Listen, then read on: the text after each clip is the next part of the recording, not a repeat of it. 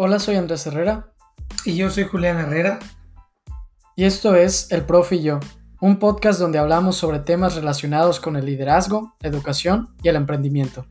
Buscamos construir reflexiones que despierten un llamado a la acción.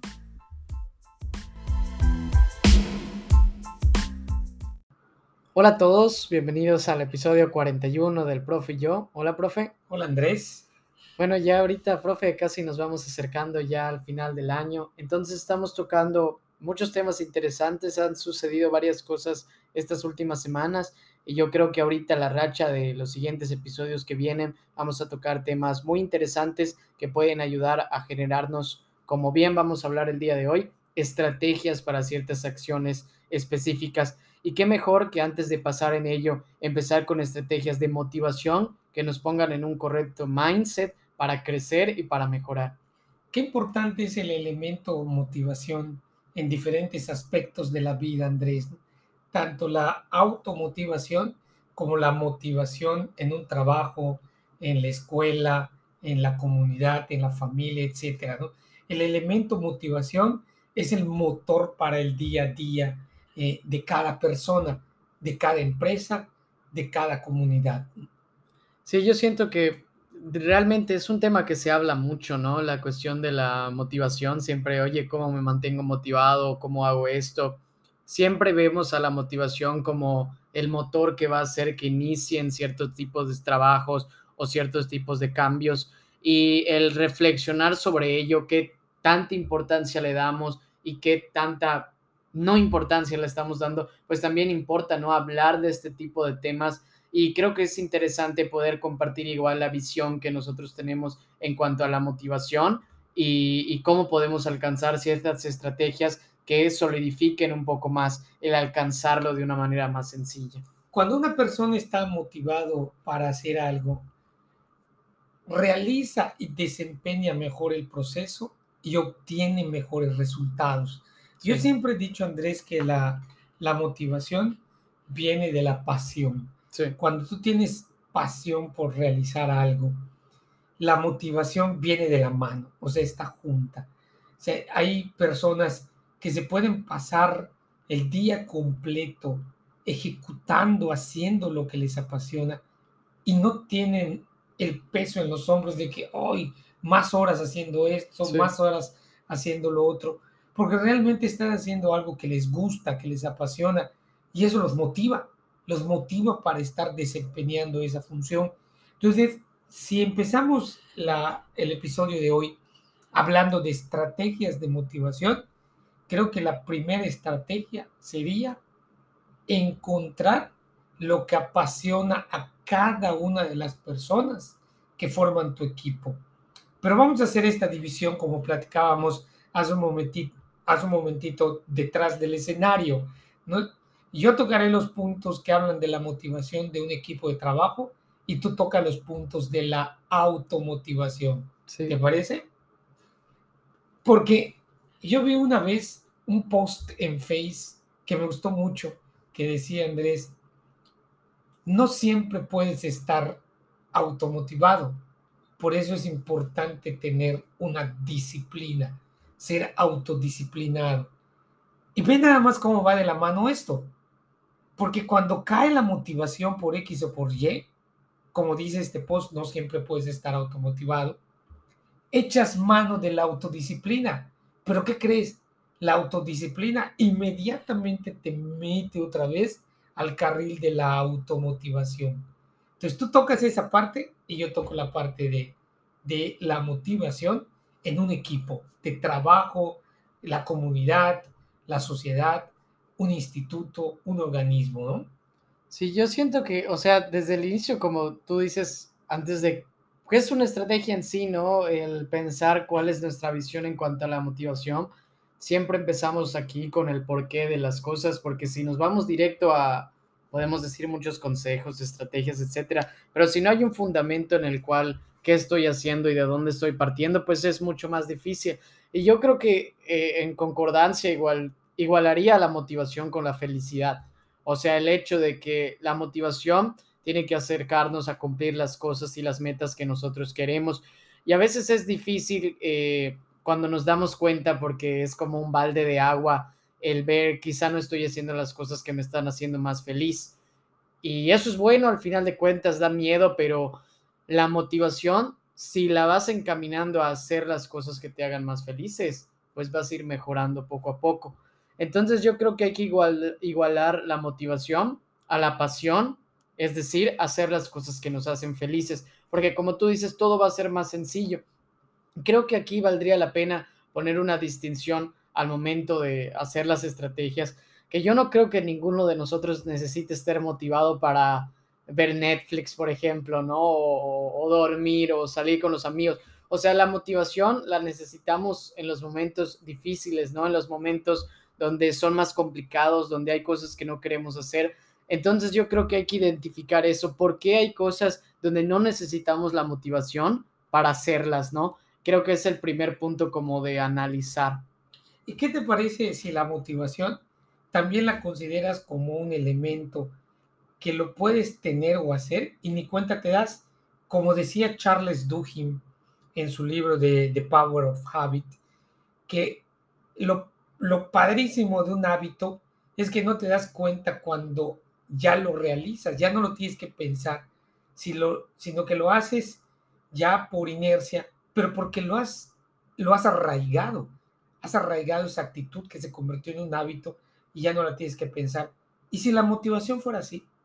Sí, sí, es porque, como tú dices, la motivación es buena en esos momentos, pero hay veces donde no la vamos a tener, ¿no? Y, y es evidente que, digo, es como una, yo lo igual a una montaña rusa, ¿no? Va a haber momentos donde vas a estar arriba con toda la adrenalina y hay momentos donde vas a estar muy estable, o sea, vas a estar a la mitad y hay momentos donde vas a estar muy abajo. O sea, lo que tú debes buscar es poder estar en los momentos normales, ¿no? En los momentos más estables y aprovechar o maximizar las oportunidades donde tengas como esos picos.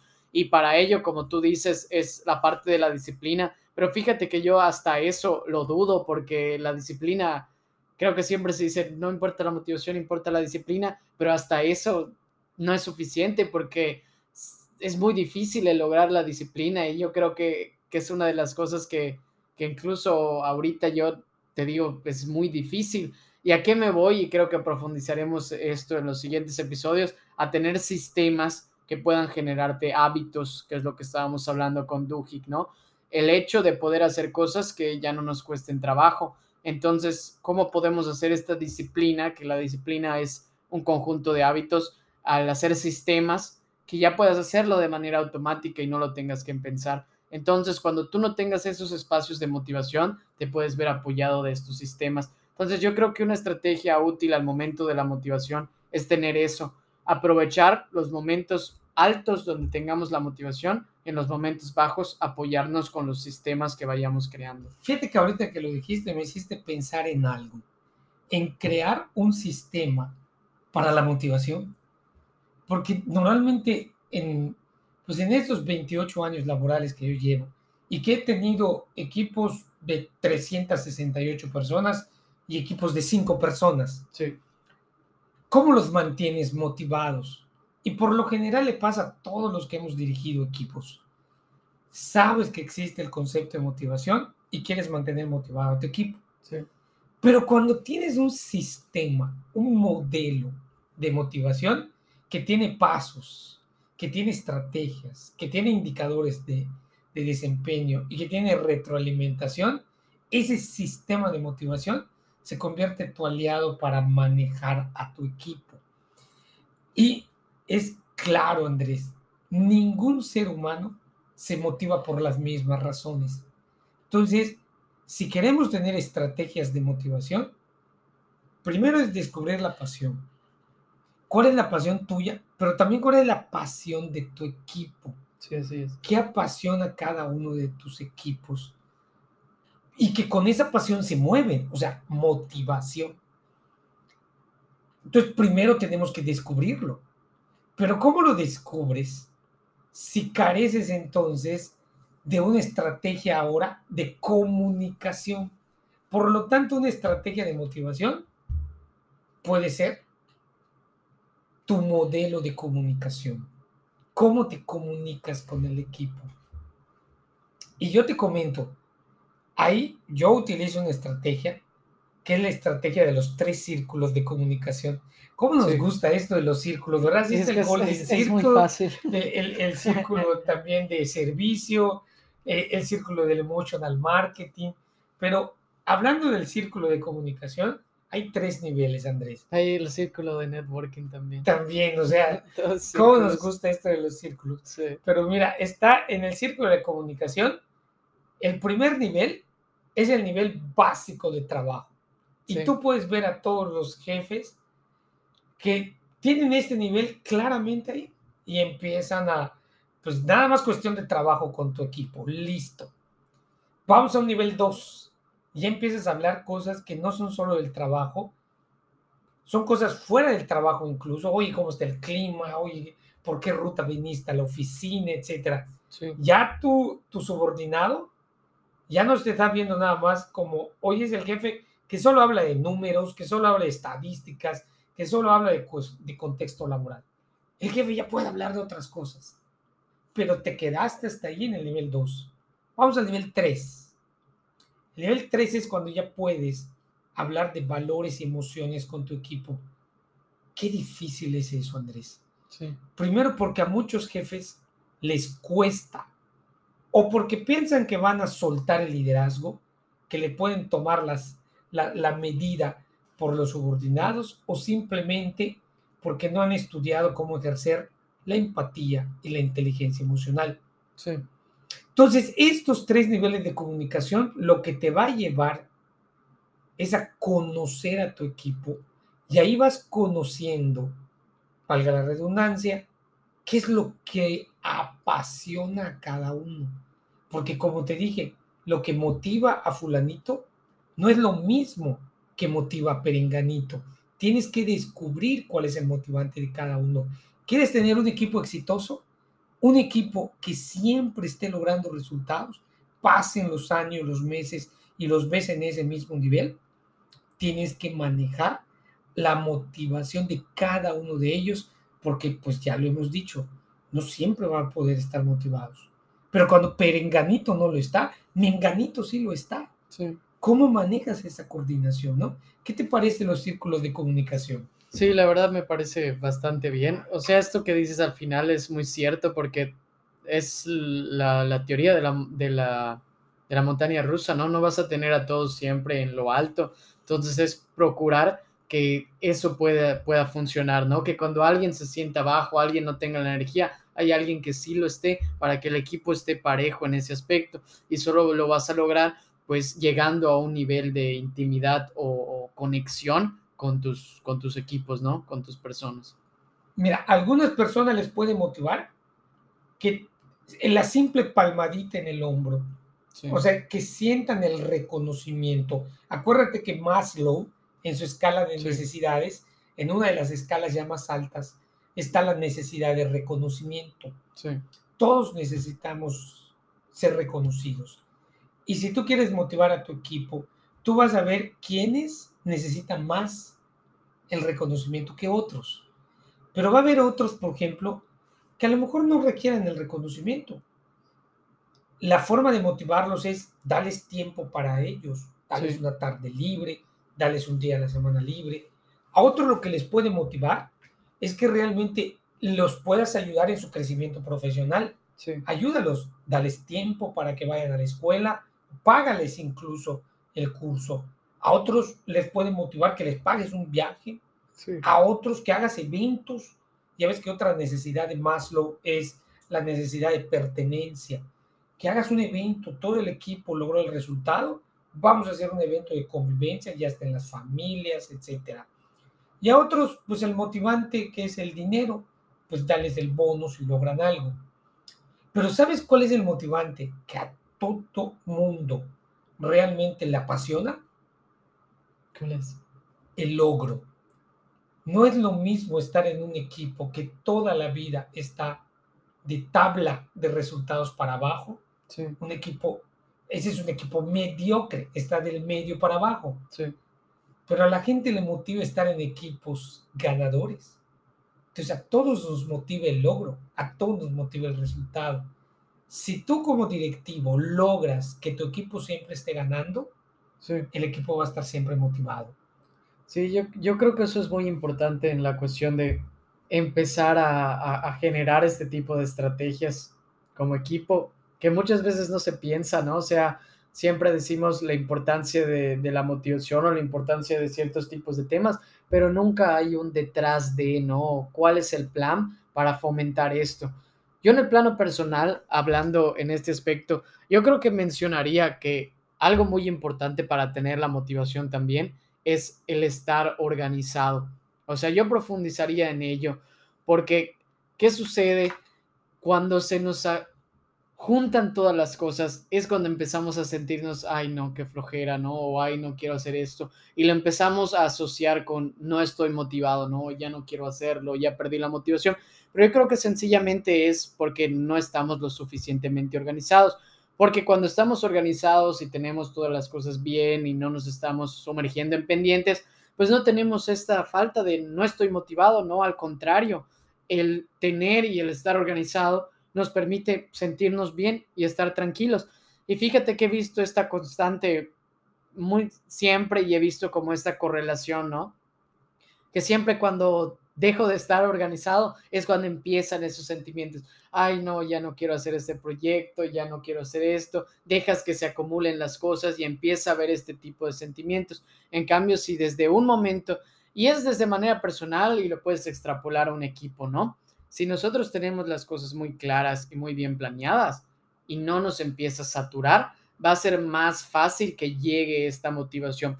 Y es un mantra que yo siempre eh, recurro también en cuestiones del emprendimiento, y es que la innovación no va a surgir, llámese también la motivación, no va a surgir cuando te estás ahogando en pendientes o cosas que hacer, sino la innovación en sí, la motivación surge cuando tenemos ese espacio tranquilo y de reflexión que nos hace crecer. O sea, lo que tú estás comentando es que si, si tú tienes un modelo de organización, si tú estás organizado, te motivas a hacer las cosas porque estás organizado para realizarlas, ¿no? Y mira, me acaba de dar, me, viene claramente a la mente que empezando este curso escolar, que empezó siendo todavía virtual, hoy pues ya es híbrido, pero empezó virtual, yo organicé en los Classroom, Classroom para cada asignatura. Sí. Y cada semana he estado subiendo el archivo de los puntos extras de clase para que todos vean cuánto ganaron, las presentaciones y las ligas de apoyo, los links de trabajo. Es, una, es, una, es un método, es un modelo para, para dar clases y llevar el control. Y eso me motiva a dar mejor la clase un día para otro. Pero yo quisiera preguntarte algo, Andrés. Y así como descubrimos lo que nos motiva a través de lo que nos apasiona, ¿no sería importante también encontrar ese, ese botón rojo que te desmotiva para que trabajes en él? Sí, fíjate que eso iba a comentar y es lo más difícil, o sea, la parte de que la motivación debe ir encaminada a aprender a decir no, no en las cosas que no nos gustan o las cosas que de plano nos desmotivan, ¿no? O, es un pesar para, para nosotros y nosotros. ¿Qué es lo más difícil? Es lo más difícil decir no, particularmente para mí eh, lo ha sido mucho, pero ¿qué es lo que pasa? Y es naturaleza humana realmente. Cuando nos dicen 100 cosas buenas en un día, ¿no? Pero nos dicen 99 cosas buenas en un día y nos dicen una mala, ¿con cuál nos vamos a quedar? Sí, con, la mala, Con una mala. con la mala. Entonces sucede lo mismo en cuestión de la motivación. Si tenemos 99 cosas que nos motivan, pero una que no, todo va a ir cayendo, o sea, todo va a ir, va a ir empeorando. Entonces, ¿qué sucede cuando nosotros estamos haciendo cosas, estamos en proyectos o estamos haciendo sistemas que nos desmotiven? Cuando nosotros veamos nuestra lista, vamos a decir, oye, no, qué flojera. En cambio, si tenemos un buen de cosas que nos motivan, que ya estamos ansiosos de hacer, pues vamos a ir una por una por una. En cambio, vamos a tener 99 cosas que hacer, ¿no? Pero tenemos una que no queremos, ahí va a afectar a las otras 99. Entonces, yo creo que es muy importante la cuestión de decir que no. Pero hasta en esa misma parte es difícil porque hay cosas en la vida que no podemos decir que no. Correcto. O sea, realmente estamos en un trabajo, no estamos en un proyecto que ya dijimos y aceptamos. A ver, cosas que evidentemente no nos van a gustar hacer. Y es por eso que en la motivación yo manejo este concepto de es hacer el proceso más divertido, porque eso es lo que te va a motivar. Exacto. Lo que tú comentabas ahorita con las clases, ¿no? Yo ya pongo, organizo todas las clases y eso hace que esté menos estresado, por lo tanto, que me motive dar las clases. En vez de tener este sentimiento de, ay, no quiero hacer las clases porque tengo que subir todo, pues lo hago de una vez, el proceso ya es mucho más divertido para mí. Entonces yo lo resumo en esta estrategia. La motivación va a surgir mientras nosotros tengamos procesos más divertidos para hacer las cosas que nos dan flojera hacer. Y sabes que ahorita que comentabas esto, igual te pones a pensar, lo importante que es descubrir lo que te desmotiva para hacer dos cosas, porque tú lo acabas de decir, no siempre vas a poder dejar de hacer algo que te desmotiva, lo vas a tener que hacer. Si estás en un trabajo, a lo mejor tienes que constantemente a los, al, mes, al menos una vez al mes, a lo mejor tienes que mapear procesos. Y puede ser que al ti lo que no te gusta es mapear procesos. A lo mejor te gusta vender, te gusta la relación con las personas, pero no te gusta mapear procesos. No lo vas a poder evitar, Andrés. ¿Qué vas a tener que hacer? Encontrar cómo encajar eso que no te gusta con algo que sí te gusta. es. lo que tocas de decir. Puede ser que yo descubra lo que me desmotiva para dos cosas. Uno, ¿qué tanto lo puedo erradicar? ¿Qué tanto puedo dejar de hacer eso que me desmotiva? Pero si estás en un punto donde no lo puedes dejar de hacer, a ver, no va a venir el vecino, no va a venir el presidente de la República, nadie a solucionarlo, lo tienes que solucionar tú. Y tienes que hacer una introspección y ver cómo lograr que lo que hoy te está desmotivando te deje de desmotivar. Sí, y que va a ser un proceso de construcción y aprendizaje continuo, ¿no? Que es como abrimos el episodio, no necesitamos la motivación para hacer las cosas que nos gustan, ¿no? Entonces, ¿qué debemos hacer de primero? Pues hacer las cosas que nos gustan, ¿no? En este caso, intentar decir que no a las cosas que no nos gustan para dejar solo lo que nos apasione, porque así va a ser más sencillo siempre estar motivados. Este es el primer punto, ¿no? Correcto. Ponlo en una estadística que el 90% de las cosas que hagamos en el día sean cosas que nos apasionen y no vamos a tener problemas porque siempre vamos a estar motivados. Ahora, ¿cuál es la realidad? No siempre va a haber este 100%, pero tenemos que intentar que sea lo más alto posible. ¿Para qué? Para que el porcentaje restante, que es lo que no nos gusta, ahí hacer dos cosas, ¿no? Correcto. Salir de ahí y subir el porcentaje de cosas que nos gustan o nos apasionan o por el contrario, si no podemos escapar de eso, es hacerlo más divertido, ¿no? O sea, yo, por ejemplo, ahorita he aplicado esa estrategia y hoy yo te puedo decir fácilmente que me gusta el 90% de las cosas que hago. O sea, y no tengo que estar buscando la motivación. o sea, yo siempre estoy motivado. O sea, todo lo que hago estoy motivado y me duermo tarde haciendo las cosas, un día no me duermo tarde. O sea, siempre estoy con ganas de hacer. ¿Por qué? Porque en todos los proyectos que estoy, el 90% me gusta, pero dentro de ellos hay cosas que no, que es este 10%, yo hasta diría 20, ¿no? ¿Qué es lo que hago? Pues buscar que sea más divertido. Exacto. Que no va a ser fácil. Y digo, así vamos a estar toda la vida haciendo cosas que no nos gustan porque inevitablemente va a haber y hay que seguir cambiando. O sea, no porque ya tengamos, como tú dices, un proceso, significa que así se va a quedar no, hombre, a veces lo tenemos que estar cambiando mes con mes o incluso a veces hasta semanas y cosas así. Yo creo que nos ha pasado con el ejercicio, ¿no? O sea, yo siempre te digo, a mí no me gusta hacer ejercicio y constantemente tengo que estar cambiando mis procesos para buscar motivarme a hacerlo, ¿no? Es, esta estrategia, la verdad que es oro molido. Sí. Es oro molido. ¿Cómo hacer que lo que te desmotiva ahora te motive? Haciendo las cosas diferentes. Yo te tengo un ejemplo clarísimo.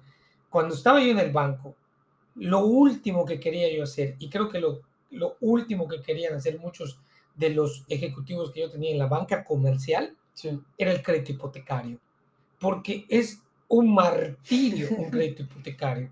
O sea, colocas una tarjeta de crédito así Y el crédito hipotecario te lleva dos meses, tres meses sacarlo. ¿Y hoy qué hacemos? Crédito hipotecario todos los días. Y te digo algo, a mí me apasiona tramitar crédito hipotecario desde la primera llamada. Hoy, hoy te decía, hoy me hice toda la mañana dando dos conferencias. Entre break y break, cerré tres créditos hipotecarios. Y ahorita regresando a dar clases, cerré dos más. Cinco créditos hipotecarios cerrados. ¿Por qué? Porque me apasiona vender el crédito hipotecario. Ahora me apasiona tramitarlo. Y luego me apasiona poder negociar y gestionar con todas las miles de áreas que intervienen para que el crédito hipotecario se dé. Como algo que no nada más no me motivaba, me desmotivaba cuando estaba en el banco, hoy es mi pasión de todos los días. Así es, y yo creo que lo que pasó ahí es que encontraste un proceso divertido. o sea, lo, lo, adaptaste a las cosas que te gustan. Y este es un ejemplo clarísimo de que sí podemos transformar ese porcentaje de cosas que no nos gustan, ¿no? Y que en algún momento pueden llegarnos a gustar si tenemos un proceso que se acopla a nuestros gustos y preferencias. Y yo, yo creo que esto es, es, ha sido un tema realmente muy interesante, la cuestión de la motivación.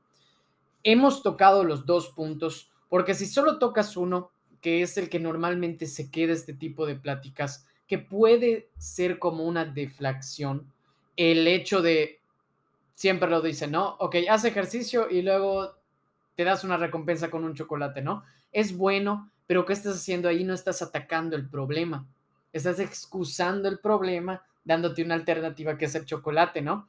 que podrías decir que si nos quedamos así, de que, ah, un empleado, para que trabajes te voy a dar eh, tu bono, ¿no? La zanahoria. La zanahoria, ¿no? Está bien, es una estrategia muy fuerte, pero hay que ir más allá, ¿no? Si queremos llegar a ese porcentaje de excelencia, no es solo dar este tipo de incentivos, sino es atacar el problema desde la raíz profunda de qué es lo que te mantiene feliz. Ya sabes, no te voy a dar solo cosas, sino voy a analizar qué es lo que te mantiene feliz para que crezcas. Y hoy tocamos estos dos puntos, ¿no? Bueno, entonces igual y tocamos las dos vertientes, la automotivación y la motivación al eh, equipo. ¿Qué, es lo que normalmente se llama motivación intrínseca y motivación extrínseca? Ok, yo tengo una duda, Andrés, ¿qué es deflación? ¿Qué dijiste? Te generas una deflación, ¿qué es eso? A ver, explícanos. No sé, si conecté idiomas o algo así, pero o sea, como que... Estás hablando en lenguas ya. ¿Qué es deflación? Que te distrae de algo, ya sabes, o sea... Ah, ok, ok, ok, te distrae de algo, ¿no? Como que el, el, objetivo general es encontrar la motivación y pues yo te doy una zanahoria, te estoy distrayendo okay, De, de, buscar realmente el origen de de la motivación. Mira, qué interesante. Antes de ir concluyendo, Andrés, yo quisiera comentarte que en este proceso de los círculos de comunicación que vas conociendo a la gente, no nada más aplica del líder que dirige un equipo hacia sus subordinados, también puede ser entre ellos mismos. Y aquí te recomiendo que veas la escena de la película Remember the Titans ¿no? Cuando Denzel Washington hace el papel del entrenador Booms. ¿Y qué es lo que hace? Que cuando antes de que se forme el equipo súper triunfador que logró formar, a las dos personas que menos conocían, las unió y a ver, empiezan a platicar y conozcan los detalles ya del tercer círculo de comunicación. Haz esto con tu equipo de trabajo. Hazlo. Vas a ver qué resultado vas a obtener. Un equipo con mayor cohesión y entonces ¿qué crees? La motivación ya no es solo tuya para ellos, sino es, hasta entre ellos mismos, ¿no? Qué, qué, increíble manera de cerrar. No sé si existe ese dicho, si no lo creamos acá, pero yo creo que hablando se llega a la luna, ¿no? Y, creo que realmente con esto cerramos. Siempre compartir nuestras cosas. Creo que hay muchas veces un dicho que es no compartes tus metas y, y yo estoy muy en contra de eso. Es habla tus metas, ¿no? O sea, dilas, comunica lo que sientes porque hablando se llega a la luna. Y si no existe este dicho, pues ya, lo creamos aquí. Ya lo creaste, si de pronto conocimos deflación, ¿no? Podemos conocer que caminar llegas a la luna. No, pues qué, qué, qué motivación hacer estos episodios también y como ves, pues vamos poniendo en marcha este tipo de cuestiones. Pues sin más que agregar, vamos a continuar hablando y profundizando de este tipo de temas. Y como siempre, pues muchas gracias, profe, por estar acá compartiendo. Al contrario, Andrés, a ti. Y vamos a encontrar nuestro proceso de motivación. Así es. Pues ese es el llamado de hoy. Muchas gracias a todos los que nos escucharon y como siempre, nos vemos hasta la próxima.